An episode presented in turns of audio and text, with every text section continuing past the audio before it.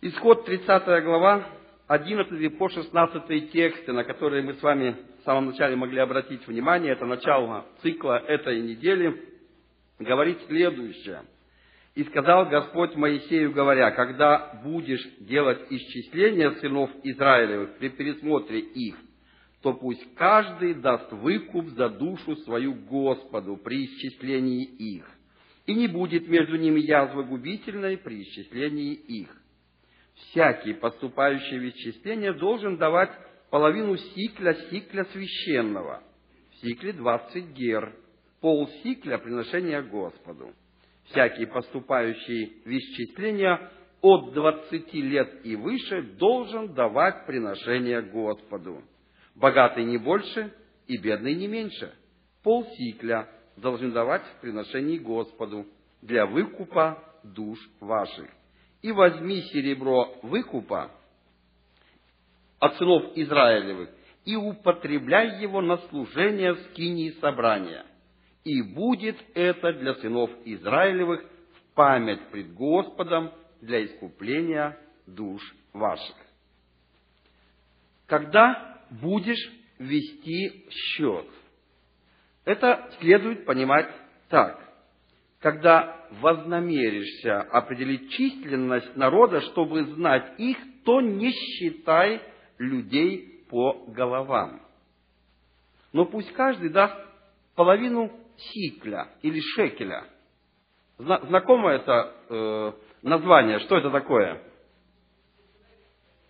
Монета. Это деньги. Вопрос идет, э, связан с деньгами. Каждый выше или старше 20 лет дает ровно пол шекеля, и таким образом, собрав все деньги, посчитав их, можно узнать, сколько народу. Разумно. Очень хорошо через деньги пересчитать народ. Удивительно то, что Бог сразу определил ценность всего народа. Должен был кто-то давать больше или меньше? Почему равная цена для всех? И для богатых, и для бедных. Мы все одинаково дороги перед Богом, так? Скажите, а много это? Большая сумма? Пол шекеля. Давайте на нашу валюту переведем. Пол доллара. Много? Значит, Бог не пытается взять слишком много, но Бог говорит, что я хочу вас знать всех. Значит, когда мы приходим к Богу, по крайней мере, в роды ваши Бог определил, всегда имейте с собой выкуп за душу свою. Из этих монет Бог установил сделать серебряные подставки для досок, для стен будущей скинии, из того первого приношения. А дальше он говорит, и будет это Богу напоминанием. Ежегодно каждый взрослый мужчина был обязан сдавать в храм обязательное пожертвование в половину шекеля. На эти деньги покупали животных для ежедневных жертвоприношений, которые совершались от имени всего народа. Доля каждого в этих жертвах должна была равна доле других. Таким образом, мы видим, что ежегодно эта плата, этот выкуп был приносим во святилище. Было принято в начале месяца Адар рассылать судебных исполнителей, чтобы напомнить людям, что год приближается к концу, и необходимо поторопиться с принесением обязательного ежегодного выкупа. В период второго храма евреи, которые жили в диаспоре, исполняли заповедь обязательного ежегодного пожертвования в храм. Известны даже случаи жалоб правителям тех стран, что евреи слишком большое количество серебра отправляли в свою страну, то есть утечка валюты за рубеж. Это даже э, служило в виде распри в тех местах, где жила еврейская диаспора. Потому что деньги по пол сикля набиралось достаточно много. И этого хватало для того, чтобы проводить ежегодное служение в храме. Это еще одна хорошая истина о том, что даже малая жертва Богу, если ее приносят все, ее будет достаточно для того, чтобы совершать жертвоприношения и служения. Удивительно, что дальше мы видим э, о том, что Бог даровал особый дар людям для того, чтобы работать над сооружением святилища.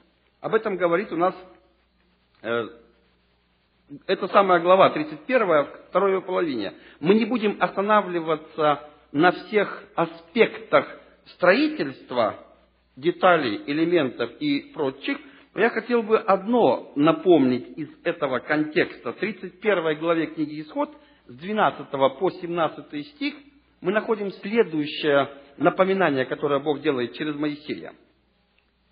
И сказал Господь Моисею, говоря, скажи сынам Израилевым так, субботы мои соблюдайте, ибо это знамение между мной и вами в роды ваши, дабы вы знали, что я Господь, освящающий вас. И соблюдайте субботу, ибо она свята для вас. Кто осквернит ее, тот будет предан смерти. Кто станет вонную делать дело, та душа должна быть истреблена из среды народа своего Шесть дней пусть делают дела, а в седьмой – суббота покоя, посвященная Господу. Всякий, кто делает дело в день субботний, да будет предан смерти. И пусть хранят сыны Израилевы субботу, празднуя субботу в роды свои, как завет вечный. Это знамение между мною и сынами Израилевыми навеки, потому что в шесть дней сотворил Господь небо и землю, а в день седьмой почил. Удивительное напоминание Бога контексте 31 главы, которая говорит о сооружении святилища. Мы часто э, в церкви адвентистов седьмого, седьмого дня, по крайней мере, эти тексты вспоминаем. Но о чем говорит контекст? Что происходит в 31 главе? Вы обратили внимание? Идет разговор о священных работах. Сооружение святилища, так? И смотрите, Бог напоминание делает какое интересное. Смотрите, не увлекайтесь, не усердствуйте даже в работе по святилищу, нарушая субботу. Суббота – день, в который не должно делать даже то, что касается строительства святилища. И это завет вечный. Для того, чтобы люди не подумали, что заповедь сооружения святилища стоит выше всех запретов, Бог еще раз напомнил ограничения о святости субботы. Субботу нельзя рассматривать как обычный день отдыха, когда человек восстанавливает силы, чтобы на завтра продолжить свою работу. Соблюдение субботы сынами Израилевым является постоянным свидетельством того, что у мира есть Творец. шесть дней создал Бог небо и землю. Вот памятником чего является суббота. 32 глава, первый стих, у нас начинается новая мысль, которая связана с одним из э, больших проблем, которые произошла, которая произошла в тот момент. 32 глава книги Исход, первый стих говорит так. Когда народ увидел, что Моисей долго не сходит с горы, то собрался к Аарону и сказал ему, «Встань и сделай нам Бога, который бы шел перед нами, ибо с этим человеком, с Моисеем, который вывел нас из земли египетской, не знаем, что сделалось. Согласно Таргуму, здесь стоит, что замедлил Моисей сойти. То есть он задержался, опоздал. Дело в том, что когда Моисей собирался подняться на гору Синай, он сказал, что вернется через сорок дней. Народ с нетерпением ожидал его возвращения и считал дни. Мидраш рассказывает об ошибке, которую допустили сыны Израиля. Люди начали отчет с того самого дня, когда Моисей взошел на гору Синай. Несмотря на то, что Моисей поднялся не в начале дня, а во второй половине. Не следовало учитывать неполные сутки. А первым из сорока дней нужно было считать день восхождения на горы, то есть полные сутки. Из-за того, что сыны Израиля включили в число отсчитываемых дней также день подъема, который не нужно было учитывать при подсчете, то на день раньше они пришли к выводу, что с Моисеем что-то случилось. Они посчитали, по их подсчету 40 дней прошло, Моисей должен явиться, а Моисея нет. Но вы можете вспомнить картину, какая была на горе Синай? Облаком густым покрыто, громы, молнии, все сотрясается, и Моисея нет. Что можно представить? Самое худшее, что Моисея больше нет вообще. Если бы терпение проявил народ, то на следующие сутки пришел бы Моисей. Чувствуете, как все близко было, да? Но его не было. По подсчету народа на сороковые сутки его не было. Они думали, что Иисус не выдержал святости Бога и был поражен Богом. Моисей, что он был поражен. И тогда окружил народ Аарона. Так говорит текст. Когда Моисей оставлял народ, чтобы подняться на гору Синай, чтобы говорить с Богом, то он назначил руководителями народа Аарона и Ора. Исход 24, 14 об этом говорит. К ним должен был народ обращаться по всем случаям, которые нужно было решать. Мидраш рассказывает, что требование изготовить золотого тельца было далеко не спокойным и не мирным, а скорее вызывающим и агрессивным – Ор, который попытался воспрепятствовать планам изготовления идола и призывал народ остановиться, был убит. И в дальнейшем повествовании нет упоминания о нем. Увидев, как погиб Ор, Аарон ради того, чтобы удержать народ от совершения тяжелого греха, решил не вступать в открытую борьбу с бунтовщиками – а хитростью решил протянуть время для того, чтобы вернулся Моисей. То есть Аарон не сомневался, что Моисей должен прийти. Но он не знал, как удержать народ. И он придумал очень хорошую идею. Второй стих по 6, 32 главы говорит об идее Аарона. И сказал им Аарон, выньте золотые серьги, которые в ушах ваших жен, ваших сыновей и ваших дочерей, и принесите их ко мне. Кто требует золотого Бога или иного Бога? Кто пришел с требованием? Мужчины, народ. У кого нужно золото отобрать? Обратите внимание, очень хорошая деталь. Нужно забрать золото у жен, сыновей и дочерей.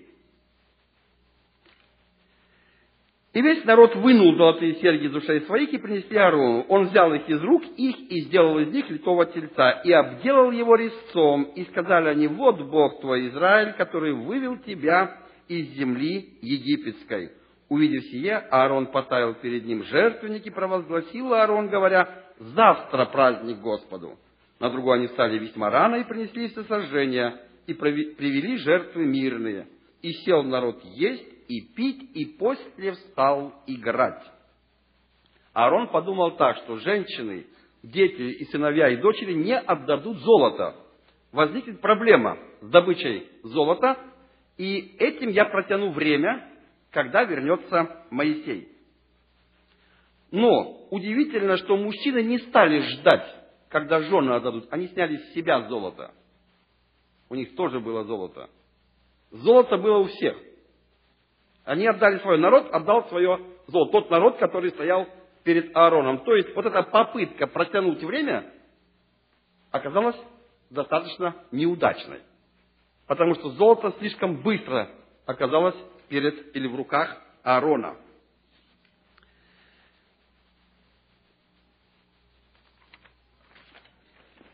Истинная цель Аарона была протянуть время. Он предполагал, что тем, кто хочет сделать идола, будет нелегко забрать украшения своих жен.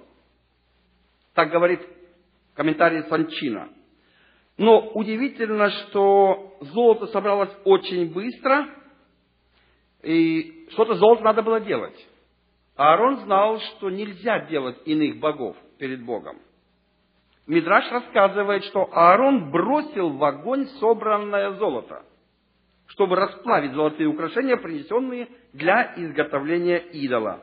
Но нарушать прямой и однозначный закон Торы, создавая своими руками какие-либо изображения для того, чтобы им поклонялся кто-то, он не собирался.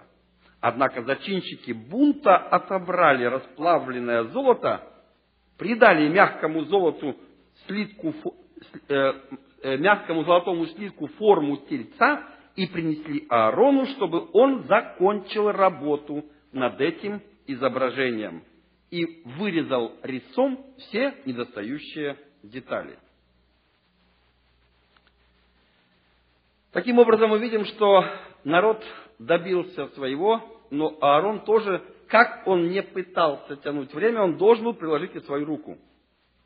Приложить резец к этому животному, к этому э, ручному сооруженному Богу. Но видим, что Моисей провозгласил завтра праздник Господу. Телец был готов сегодня, а Аарон пытается еще раз протянуть время. Он говорит, давайте не сегодня начнем, завтра. Он все еще надеется, что Моисей придет раньше, чем произойдет идолослужения или идолопоклонства. Но народ, сказано, Библия подчеркивает, что когда народ пришел на поклонение этому Богу чуждому, шестой стих говорит, на другой день они встали рано. Они не дождались Моисея, они встали, потому что у них уже есть видимый Бог. Они уже не терпят желанием принести служение. Аарон надеялся, что, может быть, Моисей придет раньше. Многое Аарон увидел в этом нетерпении народа. Он видел, как погиб Ор, сын его сестры, потому что он порицал грех и был убит. Еще он увидел, что лучше, чтобы грех был приписан ему самому, и он приложил свою руку к этому. Удивительно, что Аарон увидел, что если народ начнет делать жертвенник, то и в этом вопросе народ может использовать не тот материал. Кто-то придет ком земли, кто-то глины, кто-то еще. И поэтому он сам построил этот жертвенник, причем делал это не торопясь, стараясь оттянуть время. Таким образом, мы видим, что Аарон, испугавшись, все-таки страх был первопричиной разъяренного народа. Он пошел на поводу у народа. Поведение Аарона и его роль в происходящих событиях очень трудно оценить. С одной стороны, очевидно стремление его удержать народ от идолопоклонства, а с другой стороны, в его поведении нет решимости, которая нужна руководителю и которая может совершить э, или повернуть мнение народа в правильную сторону. Он постоянно делал какие-то уступки. А вы знаете, что если мы делаем хотя бы небольшие, маленькие уступки, то рано или поздно придется уступить во всем.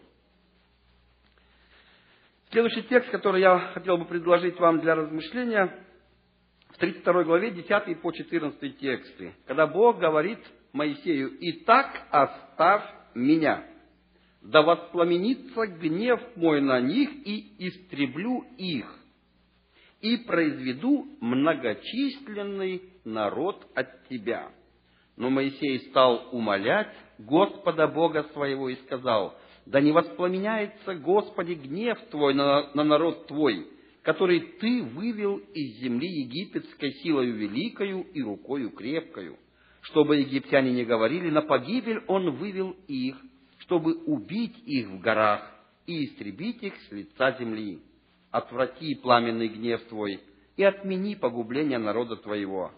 Вспомни Авраама, Исаака и Израиля, рабов Твоих, которым клялся Ты собою, говоря, умножая, умножу семя ваше, как звезды небесные, и всю землю сию, о которой я сказал, дам семени вашему, и будут владеть вечно.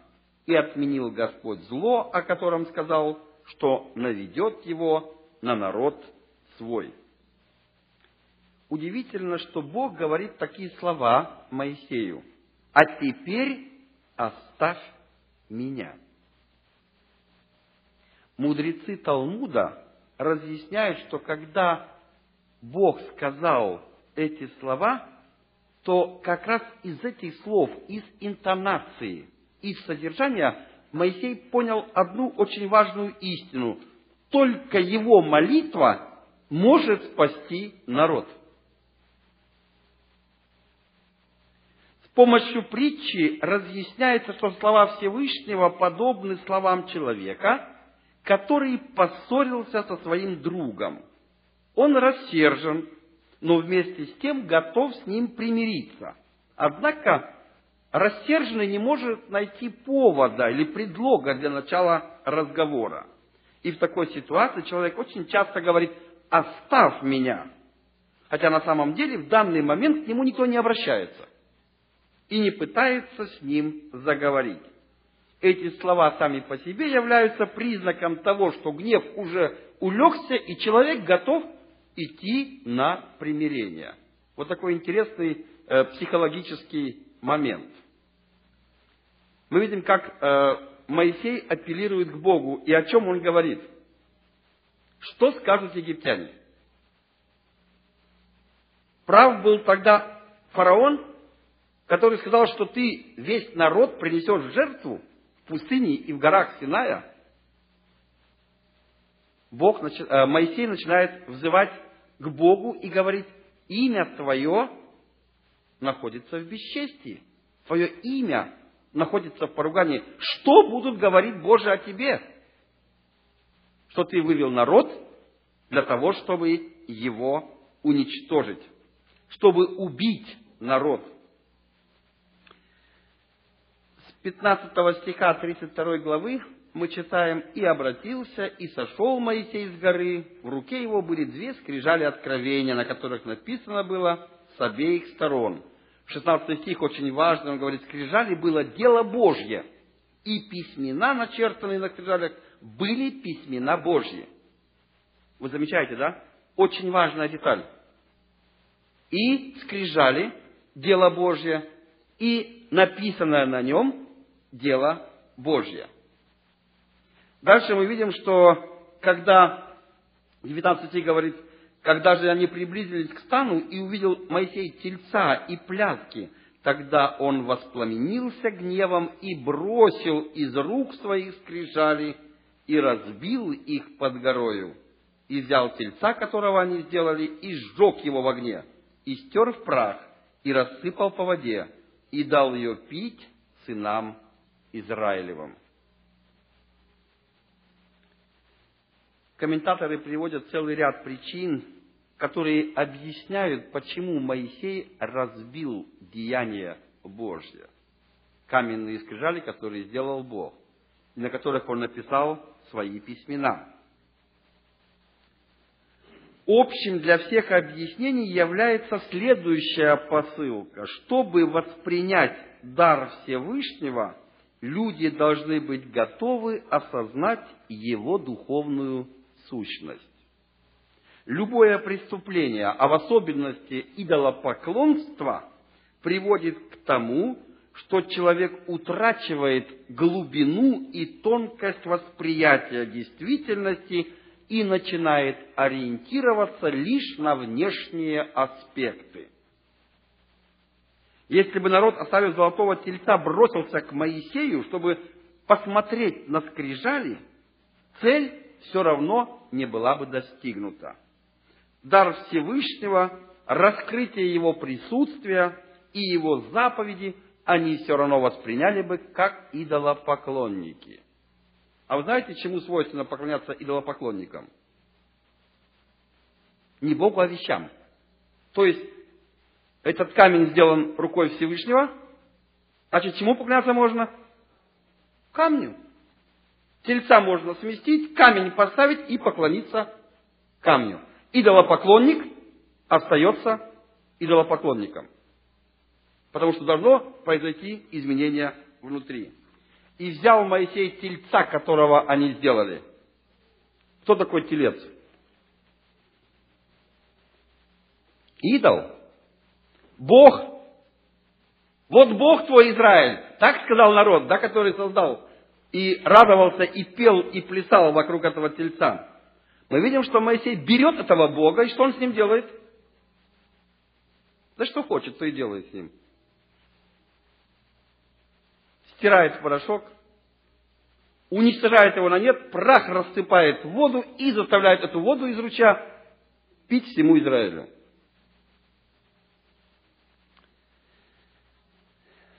Есть очень хорошее место в Торе, где Бог дал постановление, как ревность мужа проверить.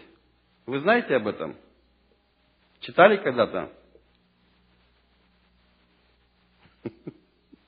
Как проверить ревность мужа, если он думает, что жена была неверной? Что делали с женой? Приводили к священнику, Растирали в порошок не жену, конечно, а свиток из Торы, где было написано имя Всевышнего. Давали выпить. И если женщина была виновна, она заболевала и погибала. Если не виновна, выпитая вода становилась для нее благословением. Что делает Моисей с народом? Проверка народа. Ты говорить можешь что угодно, а вот пей теперь воду. Ты испытываешься пред Богом. Виновен в идолопоклонстве или нет. Заставил сынов Израиля пить эту воду всякий, кто был виновен в непосредственном нарушении запрета идолопоклонства, но не было свидетелей, которые могли бы дать против него показания. А вы знаете, что в смертной казни можно было э, приговорить человека только при двух свидетелях. То есть закон всегда должен быть соблюден. Таким образом, тот, кто был виновен, но не было свидетелей, выпив эту воду, погибал. Тот, кто был невиновен, оставался в живых. 32 глава Исход, стихи 31 и 32 говорят нам. «И возвратился Моисей Господу и сказал, «О, народ сей сделал великий грех, сделал себе золотого Бога, прости им грех их, а если нет, то изгладь из и меня из книги твоей, в которую ты вписал. Это удивительнейшее место в Священном Писании. Удивительнейшее. Я бы хотел, чтобы каждый из вас представил себя на месте Моисея, который знает, что его имя записано в книге жизни. Он в этом не сомневается. В чем, почему у него такие гарантии есть у Моисея? Вы можете мне объяснить, почему он точно знает, что его имя записано в книге жизни? Есть у него гарантии эти или нету? Чего мы можем знать об этих гарантиях? То, что он был 40 дней на горе Синай и вернулся обратно, неся в руках дело Божье, да? Это служит гарантией того, что его имя записано в книге жизни. Можем мы быть уверены в этом, да? Он лицом к лицу с Богом разговаривал и пришел. И здесь мы видим удивительную самоотверженность, которую проявляет Моисей. Он говорит, а теперь, если ты простишь и грех, это оригинал так говорит, это чисто как оригинал. А теперь, если ты простишь их грех, а если нет, сотри меня из книги, которую ты написал. Так дословно звучат слова оригинала. В этом предложении не хватает нескольких слов. Оно должно было бы звучать следующим образом. А теперь, если ты простишь их грех, то я готов, исполняя твой приказ, вести их дальше. А если ты не простишь их грех, то лучше сотри меня из книги, которую ты написал. Вот так она звучит более законченным предложением. Сокращение текста в тех местах, где от этого не страдает смысл, довольно часто используется в Торе. «Сотри и меня», говорит Моисей. Эти слова еще раз подтверждают, что Моисей не мыслит народ произведенный от себя. Он говорит, тот народ, который ты, Господи, вывел, это твой народ. И я отождествляю себя с этим народом. Поэтому, если ты не простишь народ, то и мое имя можешь вычеркнуть из книги жизни. 35 стих 32 главы говорит, «И поразил Господь народ за соделанного тельца, которого сделал Аарон». Но я там опустил э, момент, когда книг, э, колено Левина совершила свой суд. Мы это прошли. Дело в том, что были те идолопоклонники, у которых было два и более свидетелей. Они погибли от меча. Были идолопоклонники, когда не было свидетелей, они, попив воду из ручья с растертым Богом, божеством, лучше даже не Богом назвать его, они погибли уже по суду Бога, выпив эту воду. Об этом говорит 35 стих. От мора погибли те, кто совершил грех идолопоклонства, однако не было свидетелей, которые могли доказать это в суде. Елена Уайт э, так комментирует эту, может быть, кажущуюся э, жестокость. Кто-то может пытаться сказать, что Бог очень жесток, что поражал народ. Вот из э, книги про, э, «Патриархи и пророки» э, я взял следующую выдержку. Для спасения большинства Бог должен был наказать немногих. Кроме того, народ, отступив от Бога, потерял право на божественное покровительство и, лишенный его защиты, подвергся бы опасности со стороны своих врагов. Если бы зло сразу же не было уничтожено, израильтяне вскоре стали бы добычей своих могущественных и многочисленных врагов – для блага Израиля и в назидание всем грядущим поколениям было необходимо сразу же покарать отступников. Если бы их жизнь была пощажена, тот же дух, который возбудил их возмутиться против Бога, проявился бы среди них в ненависти и раздорах, пока они, наконец, не уничтожили бы друг друга. Зло не имеет конца, э, э, благополучного конца счастливого конца, оно всегда приводит к разрушению, саморазрушению, к убийству. Из любви к миру, к Израилю и даже к беззаконникам это преступление было немедленно и столь сурово наказано. Когда народ похватился и увидел чудовищность своей вины, ужас охватил весь стан. Они боялись, что каждый отступник будет уничтожен – Тронутый их отчаянием, Моисей вновь пообещал молить за них Бога. Так было и с отступничеством у Синая. Если бы грех не был сразу наказан, последствия оказались бы те же. Земля бы растлилась, как и во времена Ноя. Пощада отступников породила бы большее зло, чем сохранение жизни Каина. Милость Божья допустила смерть тысяч людей, чтобы предотвратить гибель миллионов. Вот в чем заключается милость Бога. В тех судах, которые были произведены. Скажу я вам буквально несколько слов еще для того, чтобы э, поразмышлять, потому что поэтому э, Тора является годовым циклом, что она никогда не может завершиться. Поэтому каждый год нужно снова ее читать, чтобы обратить внимание на другие детали. Поэтому кое-что я буду все-таки опускать. Иначе до утра я вас буду здесь сегодня удерживать. А у вас может внимание ослабнуть и не хватить на все это э, изъяснение. Я сразу перейду э, к той части, которая мне показалась очень интересной, когда Моисей э, все-таки к Богу обратился с тем, чтобы узнать Его или увидеть Бога самого. Это очень интересный момент и очень важная деталь. Исход 33 глава, 18 по 20 стих. Давайте мы сразу перепрыгнем кое через что и пойдем дальше. Моисей сказал, покажи мне славу Твою. И сказал Господь, я проведу перед Тобой всю славу мою и провозглашу имя Иеговы пред Тобою, и кого помиловать помилую, кого пожалеть пожалею. И потом сказал он, лица моего не можно тебе увидеть, потому что человек не может увидеть меня и остаться в живых. Вы когда-нибудь задумывались над просьбой Моисея?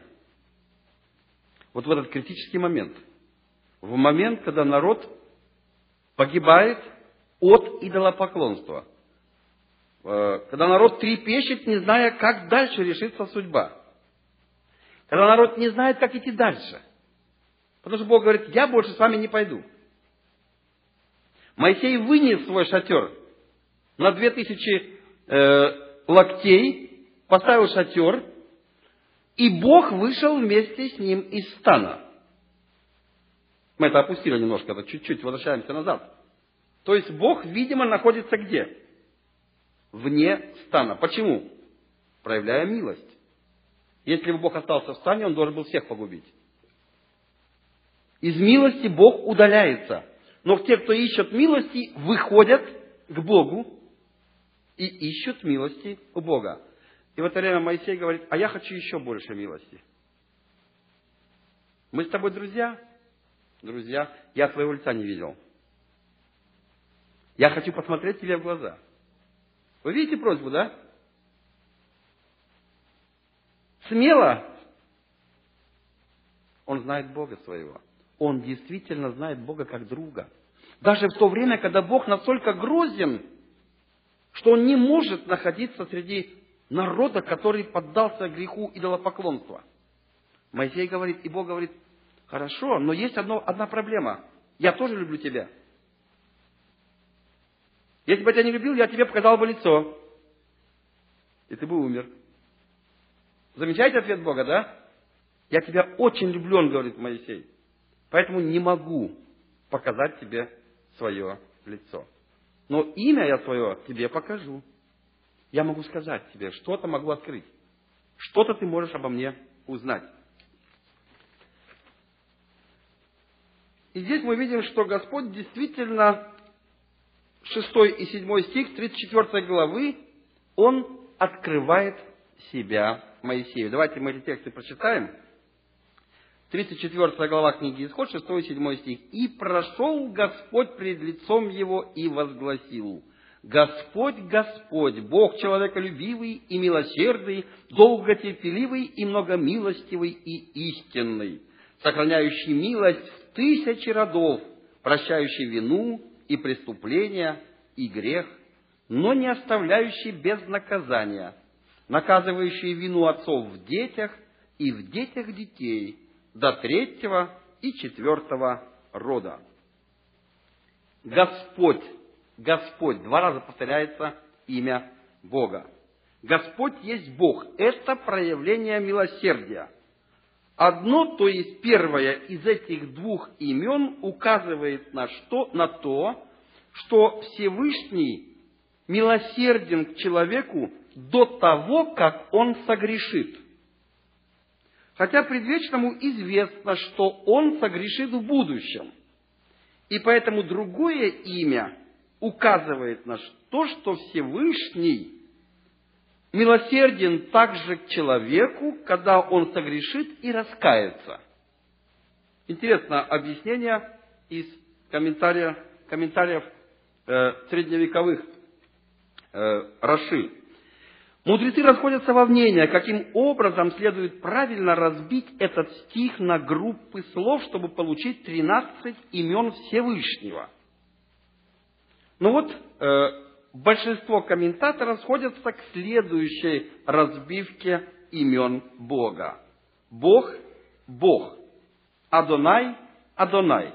Первое и второе из тринадцати имен. Это имя указывает на меру милости Всевышнего. То, что она повторяется дважды, Талмуд объясняет следующим образом. Всевышний хотел сказать, я Бог милостивый до того, как человек согрешил, и я проявляю точно такую же милость и готовность простить и после того, как человек согрешил. Это очень важное качество Бога – милость согрешившему человеку. Следующее – всесильный, Эль, третье из тринадцати имен. Бог распоряжается всеми силами Вселенной. Он царь, властвующий над природой и над человеком. Милостивый, Рахум, четвертое из тринадцати имен, не безразличный, сострадающий. Всевышний не остается безразличным к страданиям и бедам человека. Милосердный, Ханун, пятое из тринадцати имен, помогающий праведникам, спасающий их из беды. Долготерпеливый, Эрех Апаим, шестое из тринадцати имен.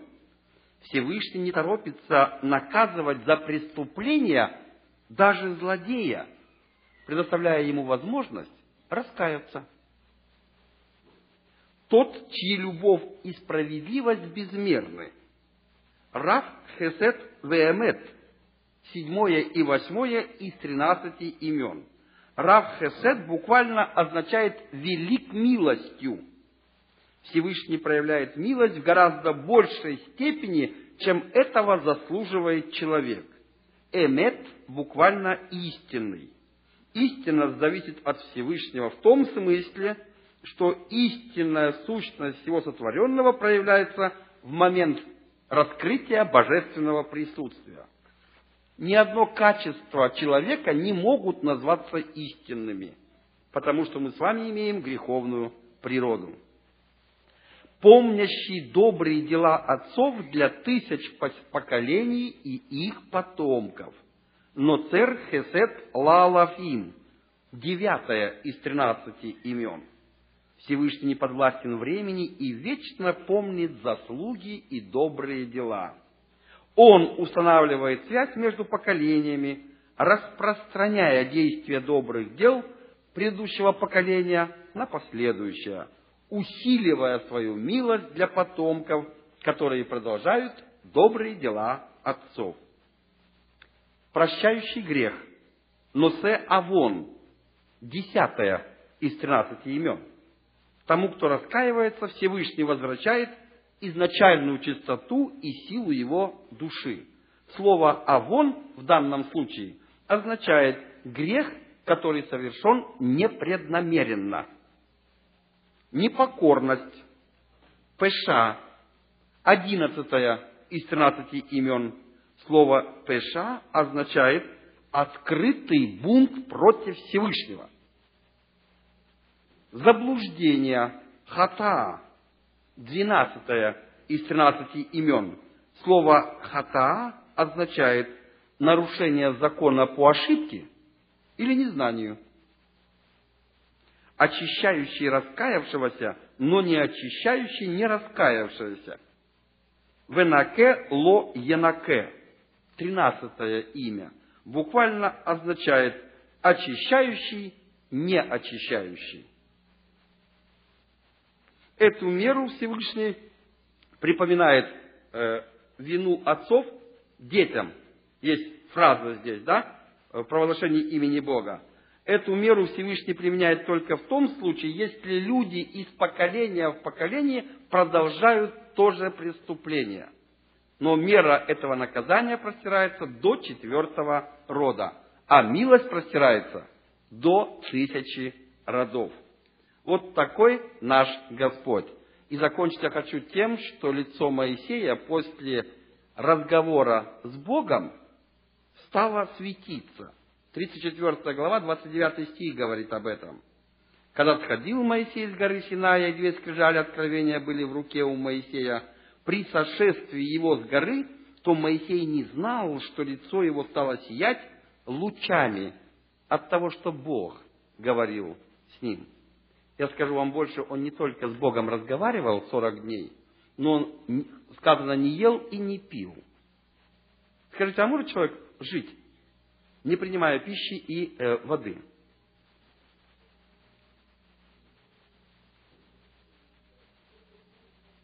В присутствии Бога он никогда не умрет, даже есть не будет, даже пить, если не будет, потому что он находился в присутствии Бога. Он чем питался? Что он пил? Источник жизни. Почему его лицо сияло? Какие наши лица будут, если мы будем есть и пить? Бога, Слово Божье. Будем питаться им. Какие будут наши лица? Каждый будет спрашивать, откуда ты идешь?